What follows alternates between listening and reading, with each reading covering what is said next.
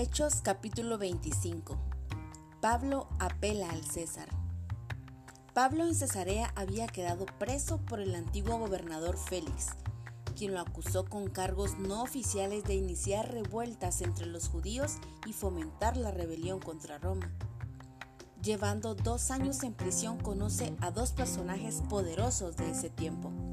Festo, gobernador de la provincia romana de Cesarea, predecesor de Félix, se describe su reinado como uno de los más eficientes y de carácter noble.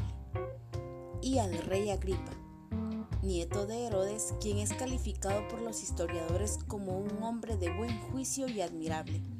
Además que el apóstol Pablo alaba el conocimiento del rey de las costumbres y sus asuntos entre los judíos.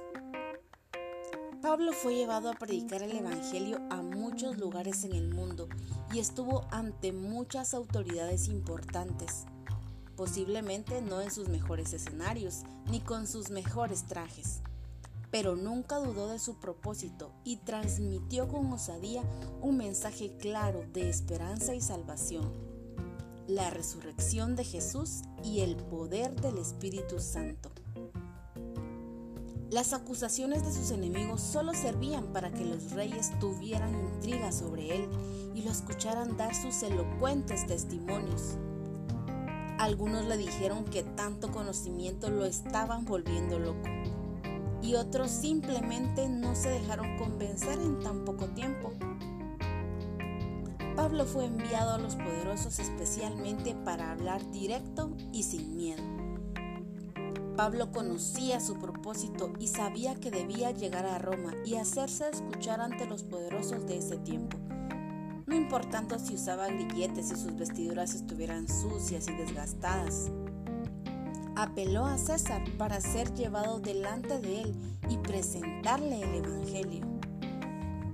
Pablo nos enseña, nuestro contexto no es pretexto. Dios usa cualquier circunstancia para que su propósito se cumpla en tu vida. Podemos ser movidos a lugares no cómodos en donde llegamos por un propósito en Dios. Militamos en un llamado que jamás debemos olvidar sin importar la situación. Presentaremos el Evangelio sin importar la respuesta que recibamos.